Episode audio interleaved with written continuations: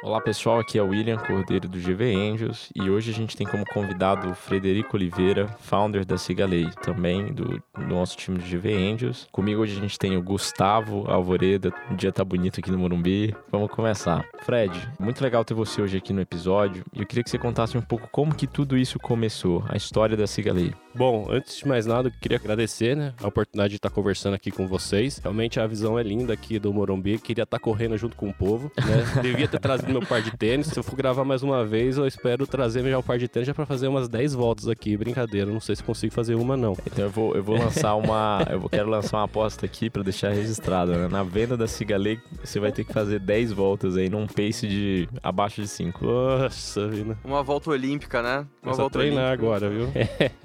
Bom, A respeito da história da Cigalei, Bom, a história da Cigalei, boa. É o seguinte, né? A Cigalei, ela começa, a história dela começa em 2015, né? Mas não como uma startup, mas como duas pessoas querendo fazer algo legal, criar um aplicativo para ajudar as pessoas a entenderem melhor a política. E esse aplicativo foi financiado pelo governo, porque a gente ganhou um concurso do Ministério das Comunicações. E a gente colocou esse aplicativo no ar durante quatro meses. Foi bastante legal a utilização dele, porque nós fizemos press release, saímos na mídia local, um monte de alunos de direito usando aplicativo da Cigalei, aquela coisa toda. Meu irmão, que é também um dos fundadores, né, que, que desenvolve a parte técnica, que é nosso CTO hoje, ele sai na televisão falando: nossa, agora as pessoas podem saber o que está acontecendo no Congresso Nacional, nas câmaras, nas casas legislativas, acompanhar o seu deputado, etc e tal. Só que quando a gente viu esse aplicativo, as pessoas começaram a desinstalar e, mas ao mesmo tempo, a gente pensou, poxa, por que não transformar isso num negócio? Então a gente começou a entender quem que eram as pessoas que não estavam desinstalando o aplicativo e notamos que existia um público de pessoal do, de profissionais de relações governamentais, porque eram pessoas de Brasília e São Paulo utilizando o aplicativo e com intensidade. Daí a gente começou a fazer aquelas perguntas de Globo Repórter, quem são essas pessoas, né? da onde que elas vieram? É, aquelas coisas todas. E aí a gente foi aprofundando até que um, um determinado momento, a gente fez aquele Get Out of the Building, fomos numa, numa convenção aqui em São Paulo, onde que tinha uns 50, 60 lobistas, todos engravatados, e nós dois engenheiros é, se sentindo deslocados naquele momento. Falei assim, poxa, quem que é esse povo, né? Aí ne- nessa convenção também tava lá o, o- o ex-ministro Miguel Jorge falando do período que ele estava como ministro, né? E ele também, o pessoal considera ele como um dos pioneiros da área de relações governamentais institucionais no Brasil. E no final do, desse, desse evento, a gente perguntou para uma das pessoas que estava organizando, falou assim, poxa, o que, que vocês usam para gerenciar o processo de vocês? A menina disse, planilha de Excel. Falei, poxa vida, então acho que a gente tem alguma coisa aí, né? E aí nesse processo a gente se deu conta, poxa, somos dois engenheiros, a gente não tem nenhum fit com esse mundo nesse momento. Precisamos trazer alguma pessoa para fundar a Cigalei quanto startup que entendesse e que, que falasse com esse público, né? E aí a gente encontrou, por meio de contatos em comuns, o Ivan, que é o outro fundador, que ele é cientista político, ele é- tem doutorado de ciências políticas, que descobriu que não queria dar aula e depois terminou o doutorado. Aí ele falou, caralho, o que eu vou fazer da vida? Desculpa, não sei se tu podia falar essa palavra. Mas... sem problemas. Vai ser a versão explícita do, do É. episódio. E aí ele começou a, a vida dele profissional sem saber mais ou menos, poxa, eu queria fazer alguma coisa diferente, cara, eu queria empreender. E a gente juntou com a fome, com a vontade de comer, e, e ele falou assim, poxa, sem hesitar, ele falou, vou pra Cigalei. Eu lembro que a gente fez até um contrato da, inicial da, da, da Cigalei, que não tinha nenhuma validade jurídica, impresso no papel de cartão que ele usou pra fazer o convite dele, entendeu?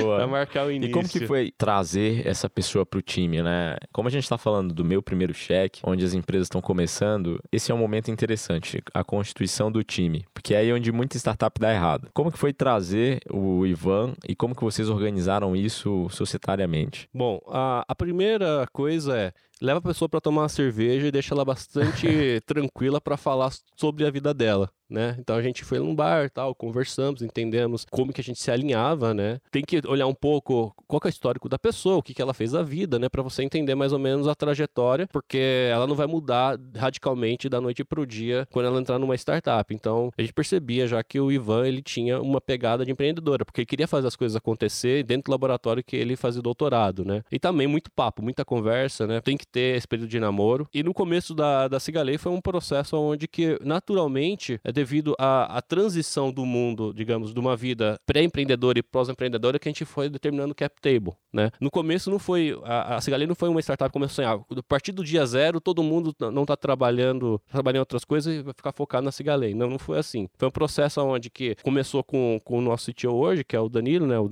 que é o, também é meu irmão. Ele, no início, começou a fazer a parte técnica, ficou 100% focado na startup, ele tinha um dinheiro. Eu continuei trabalhando como head de engenharia de uma, uma empresa grande na parte de eletromédicos e mandando a grana para contratar os estagiários, né? E toda semana ou a cada 15 dias lá na, em São Carlos para tomar as decisões estratégicas. O Ivan ficou, naquele, no primeiro momento, part-time, né? trabalhando como assessor parlamentar, até a Cigalei começar a, a tracionar a quantidade de clientes para que pudesse pagar um valor, porque ninguém tinha muito caixa para ficar 100% dentro da empresa. Aí no momento em que a empresa atingiu um patamar mínimo de faturamento, a gente começou a, a fazer as retiradas, aí aos poucos, né, entrou o Ivan, depois entrou eu, 100%, né? E nesse processo, a gente foi definindo, por exemplo, o que seria mais justo em termos de cap table. Então, o cap table ele ficou é, diferente, naturalmente diferente, porque a gente percebe, poxa, a pessoa estava aqui antes, independente do, da, do cargo, sabe? São três fundadores, a gente, a gente tem uma cultura onde que nós três temos igual responsabilidade, só que cada um olha para uma região diferente. E nesse processo, só que quem assumiu o maior risco lá, sabe? Quem que mais se escaldou ficou lá atrás. Aí falei, poxa, o Danilo lá tava lá programando, sem salário, sem nada, vivendo no osso, sabe? Falei, poxa, então, né? É justo que ele tenha mais cap table nessa parte, né? E depois veio Ivan, depois vem eu, né? Mas assim, dentro de um limite sempre saudável, né? Legal. A gente tem uma baita aquisição aqui no Juventus, que é o Gustavo, veio pro nosso time, que é advogado. Gustavo, você que teve uma experiência já com meio de escritórios e passou aí a conviver com o Big Laws, né? Fala pra gente um pouco como que o advogado olha para soluções de tecnologia. O que que você vê hoje de interessante? Você acha que o advogado é um cara mais early adopter? Ele tem um pouco de resistência, os escritórios não estão abertos à, à, inovação. Como que você vê isso? Então, é, William, a gente... Não sei se early adopters é a palavra certa, né, pro, pro advogado.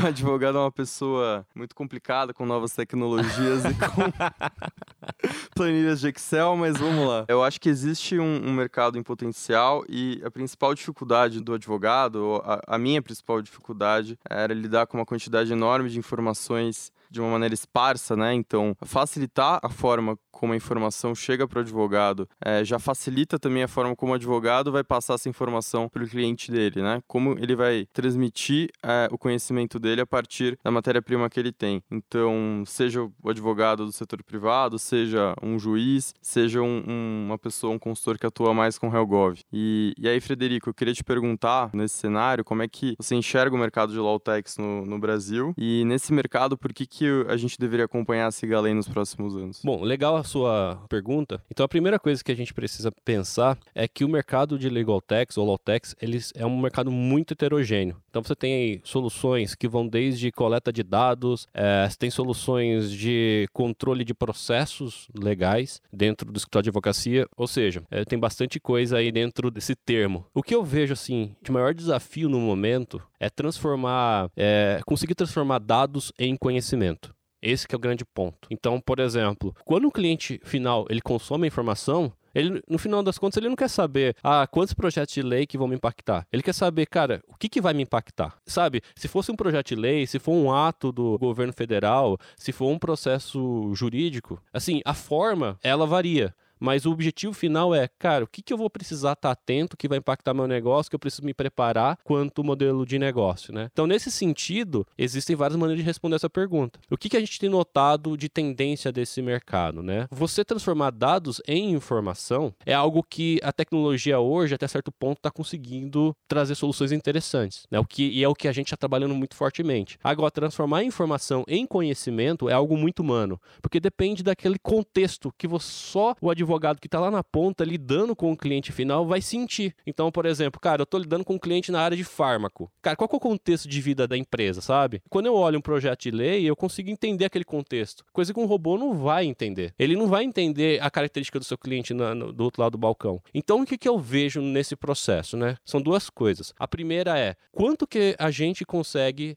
tirar das costas do advogado esse processo chato e laboroso de transformar dados em informação. E aí por isso que a Cigalei está se destacando, porque a gente investe muito em ciências de dados para conseguir transformar dados em informação. E aí para depois que chegou na informação, o cliente nosso, o consumidor da, da nossa informação conseguir transformar em conhecimento, porque aí é que está o grande valor do advogado, do especialista na ponta. E põe chato nesse processo, viu? Põe, põe chato nisso, nesse processo de você entrar nas páginas das casas legislativas, né? Enfim, agências regulamentares, reguladoras e tentar acompanhar alguma proposição legislativa, né? É, vira e mexe, assim, a gente fazia esse trabalho, eu fiz esse trabalho também, né? Porque todo advogado que, que quer se especializar em um setor tem que entender o que está acontecendo e as principais mudanças e o que está por vir, né? Na, naquele setor. E eu acho que, assim, um, um dos grandes gargalos para mim era depender de plataformas e portais públicos, porque não tem nenhuma segurança de que, assim, ele vai estar tá online quando você precisa, que ele vai mudar, que ele vai permanecer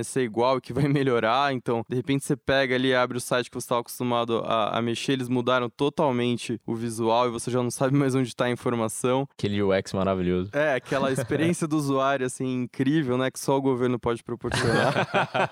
então, o advogado já não tem muito tempo para fazer as coisas. É, o, o volume de trabalho geralmente é intenso, na advocacia privada e, enfim, tantos outros meios. Você quer resolver o seu problema de forma rápida para também passar de forma simples e direta para o seu cliente, né? Então, isso é legal. Nessa linha que você falou, é, até explorando um pouco mais, Fred, quem que é o perfil do seu cliente ou para quem você resolve a maior dor no Cicalei? Hoje, o nosso maior cliente são aqueles que fazem o processo de relações governamentais no intuito de influenciar o processo legislativo no sentido é, legal, tá, pessoal? Isso não é ilegal, isso é o, é o pessoal é o lobby, mas é o, o lobby ele é correto e é importante para a democracia, porque o parlamentar ele nunca vai saber exatamente se o que ele está escrevendo ali é o melhor para as empresas. Então alguém tem que falar, poxa, eu não concordo com isso, né? Então são esses clientes específicos que precisam estar lá no Congresso Nacional falando, eu não concordo com isso, eu preciso disso, né? Vou mudar isso, eu proponho isso, no sentido de enriquecer aquilo que está sendo debatido na, na sociedade e que no, no, intuito de que no final do processo a norma legal que saia, ela saia uma norma mais é, interessante para todos, onde que você tenha de fato um maior retorno sobre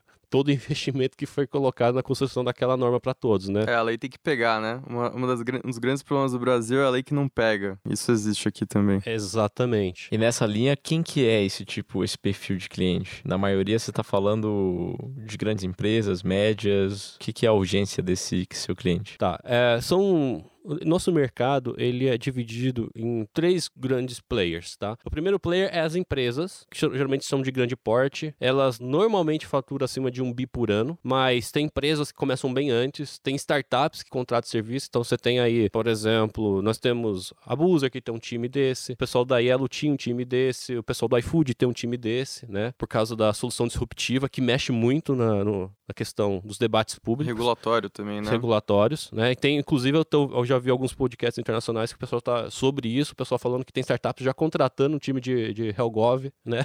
Antes de começar a escalar de fato, porque é tão crítico a questão regulatória. O próprio pessoal do, do 99, né? Que foi estratégico o time de Helgov deles, que puxou, digamos, o modelo de negócio para frente, a Uber. Legal. Então tem esse tipo de cliente. O segundo tipo de cliente são aqueles clientes que é, associações, né? Então que aglomeram tanto grandes empresas quanto empresas menorzinhas que defendem um determinado pleito junto ao Congresso, junto ao governo, não só ao Congresso, as casas legislativas em geral, ou ao governo executivo, sei lá, qualquer coisa, qualquer parte do governo. E depois o terceiro tipo são de fato os escritórios de advocacias e as consultorias políticas, né, que trabalham como intermediários nesse processo junto às empresas ou associações. E no final das contas acaba virando até um mix. Eu tenho clientes que eu vendo para o cliente final e ele contrata uma consultoria e contrata a gente também, porque essa triangulação gera uma segurança no cliente que ele está recebendo todas as informações. Porque o que acontece? As informações são tão críticas, se ele perde, se o cliente ele perde uma determinada oportunidade de colocar o pleito dele, o trem passou. E para você conseguir recuperar isso, o esforço é muito grande. Então ele, cara, quer, o cara quer ter certeza que ele viu, ele com os próprios olhos dele, que a consultoria pegou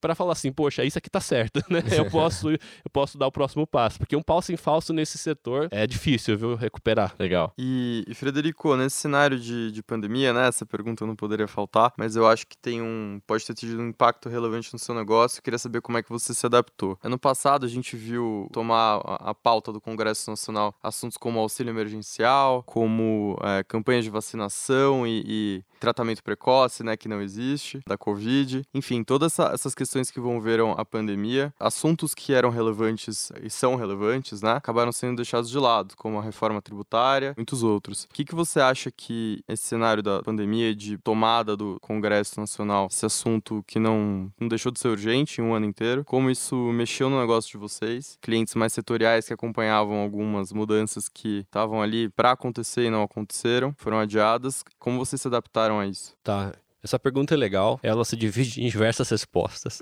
Você tem desde a questão mesmo do processo de vendas, que impactou, até mesmo na forma de utilizar a plataforma. O primeiro ponto é o seguinte, em termos de mudança no mercado, como vocês podem imaginar, o profissional que antes estava no Congresso Nacional, atuando corpo a corpo, quase cuspindo lá no parlamentar, aquela coisa toda que a gente vê na televisão, não tá mais. E aí? Eu tinha informação ali na boca do gol, agora não tenho mais. Então houve no mercado uma sensação do tipo, agora o que eu faço, sabe? Que confiar mais nas informações que estão digitalizadas. Então, é o primeiro ponto. É uma questão cultural do mercado que está se adaptando a isso. Um outro ponto interessante que durante a pandemia foi que houve uma descentralização muito forte das tomadas de decisão. O Brasil, ele é muito centralizado nas decisões. Tudo vai para Brasília, né? Aí quando o Jair Bolsonaro começou aquela ideia de, não, agora os municípios têm que cuidar da questão da pandemia, o governador, aquela coisa toda, cada município começou a tomar suas decisões. Beleza, abre, fecha, abre, fecha, não sei o que e tal. E o que acontece? Começou a ter uma importância muito forte no monitoramento legislativo municipal e monitoramento executivo municipal. Aí a coisa pega. Uhum. Que é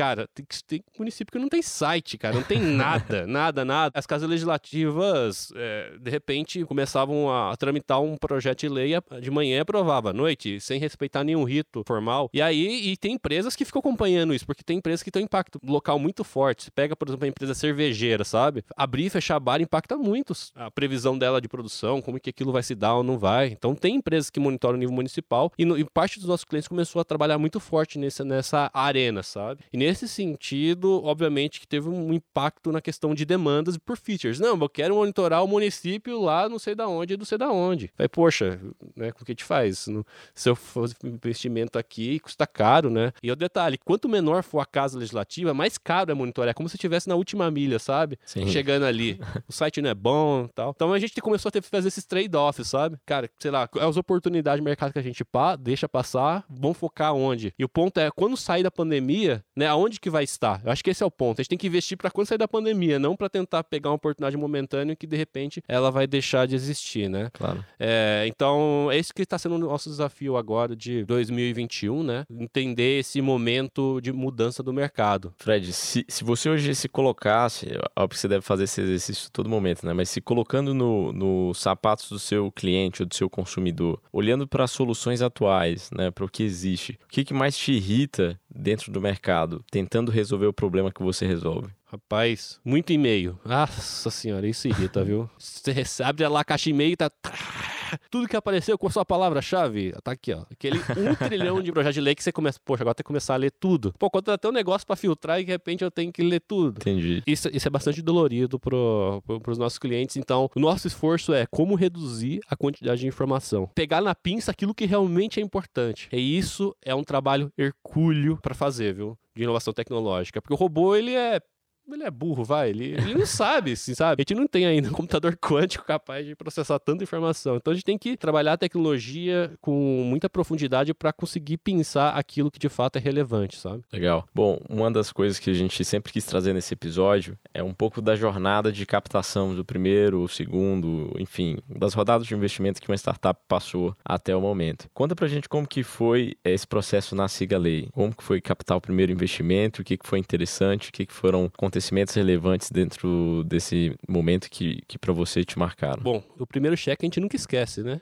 Essa é a, a frase que eu posso usar para resumir mais o que a, a minha experiência. E, e, sim, dá uma mega insegurança, né? Porque você fala assim, poxa, eu tô trazendo um dinheiro de outras pessoas para dentro do meu negócio. É, sabe aquela sensação do tipo, você tá dirigindo o carro de boa, com a música ligada, de repente você para, aí chega lá uma, uma pessoa, sua amiga, e coloca o bebê dela e fala assim, leva o meu bebê pro outro lugar. Você já, tipo, você sabe sabe dirigir, mas se dá uma aquela travada, sabe? Tipo assim, poxa, agora eu tenho que dirigir. Se eu tava a 60, que tendo a 60. Mas assim, né? Obviamente que é aquele sentimento. É o sentimento, sabe? Sim. É esse sentimento que você fica, né? Mas, tipo, ó, beleza. Então, é esse pacto inicial da, do primeiro cheque, né? Além de ser um processo bastante desgastante no sentido de, poxa, vai para advogado, não sei o que, vai, volta, vai, volta. Eu lembro que eu fiquei três horas conversando com o meu advogado porque eu li o contrato cinco vezes. Aí, na hora que ele leu, eu falei assim, pô, Fred, você percebeu isso, isso, isso? E eu falei, não, não percebi. Sério, cara, li cinco vezes. Não é porque é cláusula 1, um, se acontecer isso, interfere na cláusula não sei o que, não sei o que. Eu falei, caramba, cara, falei, não dá. o que que é isso?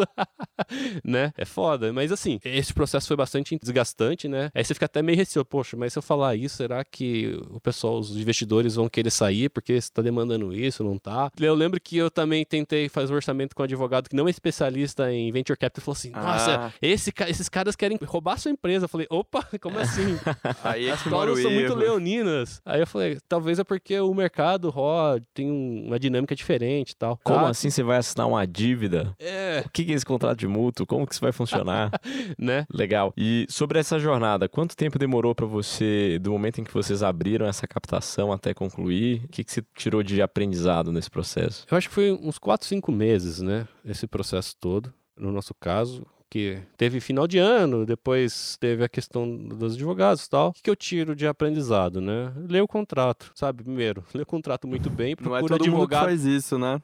Não é todo mundo que faz isso, todo empreendedor. É, e assim, é, sugestão. Vai começar o processo de captação, já tenha um conjunto de advogados na mão que vai poder te auxiliar no processo. E economizar tempo. Na verdade, é porque eu deixei para fazer depois isso, sabe? Se eu tivesse feito antes, ia economizar um mês. Mas eu não fiz, porque eu não tinha experiência. Então, eu acho que esse podcast é para ajudar a próxima geração de startups não cometer o mesmo erro. Então, vai começar o processo de, captação, já entra em contato com as outras startups e pergunta: Poxa, tem um advogado? Já bate um papo com alguns advogados, já faz um orçamento antes e já fique ciente que isso vai ter esse custo e, e quem que você vai confiar. Para que na hora que entrar o processo, no, no, dia zero, o advogado já esteja com a minuta na mão e o processo andar mais rápido. Nessa rodada do Cigalei, a gente acabou. Acabei conhecendo a Cigalei no Startup Summit lá de Floripa. Foi. Eu lembro que foi a, acho que foi a Jéssica da Inovativa que acabou conectando a gente. Entre, entre essas e outras, a gente é, começou a conhecer o negócio, bater um papo, começou a aprofundar no problema, o quão relevante esse problema era. Mas no fim do dia, o Gvengels investiu no, na Cigalei com a participação de outros investidores, né? O que, que você tira de aprendizado de ter co-investidores? Pessoas que estão pensando diferentes dentro do, dentro do mesmo negócio para poder te ajudar a crescer. O que, que, que é vantagem de você ter co-investidores numa rodada, na sua opinião? Eu acho que diversidade, né? Diversidade de opiniões, de visões, de expertises. A GV já tem bastante e trazer mais alguns ajuda bastante, porque às vezes é difícil você ter todas as expertises no,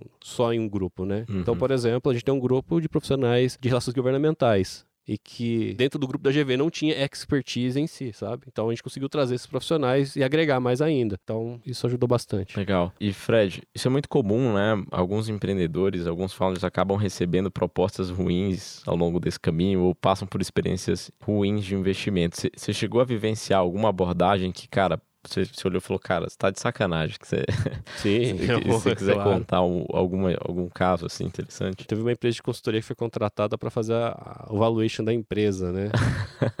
Aí o cara apresentou os resultados e falei, meu amigo, é isso mesmo? Não, mas veja bem. Que foi, cara, startup tá rodando em. Tudo bem, se você trabalhar numa fábrica que já tem um modelo de negócio tudo bonitinho, né? Dá para você fazer essas contas. Mas você pega uma startup, começo, você trabalha em tecnologia, alta incerteza, alta velocidade velocidade. Cara, como que você vai saber daqui 10 anos que eu vou estar aqui desse tamanho para poder fazer minha avaliação de mercado dessa maneira? O cara ficou bravo, rapaz. Ah, foi. Nossa, aí o cara quase me expulsou lá do, do escritório. Mas assim, não sei. Eu vi o fogo dele pegando assim.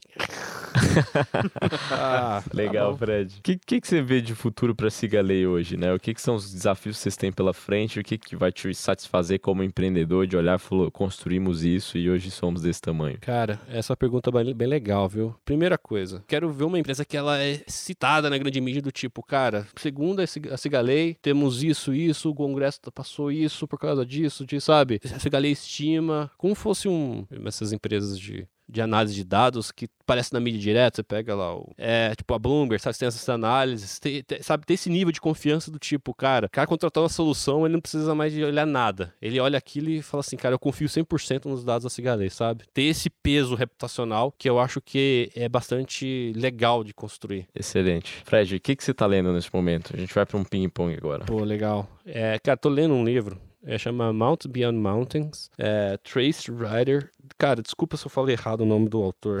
é comum, relaxa. Mas é um livro muito legal. É Trace Kidder. Ele, ele é um livro que conta a história de um médico chamado Paul Farmer, que ele criou uma entidade para tratar pacientes no Haiti, sabe? Chama Partners in Health. E ele, basicamente, tratando paciente por paciente de maneira quase individual, ele conseguiu mudar a maneira que tuberculose é tratada no mundo. É uma história de empreendedorismo dentro da saúde, sabe? Que legal. E eu peguei essa indicação quando assisti uma aula com o, o CEO do LinkedIn, lá com o Reid Hoffman. E ele falou, cara, foi um livro que marcou minha vida porque eu descobri que é possível escalar pensando o benefício que você faz para cada pessoa de forma individual. Legal. Então, e aí eu comecei a ler essa história e é uma história fascinante. Obviamente, ela é inspiradora do ponto de vista de empreendedorismo, mas também uma, bastante inspiradora de vista pessoal, para descobrir o quanto que às vezes a gente se preocupa com questões tão pequenas, sabe? Ele é uma pessoa que transcende tudo isso, sabe? E muitas lições dele estão nesse livro. Vale muito a pena a leitura. É realmente fantástica a história. É o Reid Hoffman que você citou, ele, ele é muito bom, né? Eu recomendo o podcast dele que chama Masters of Scale.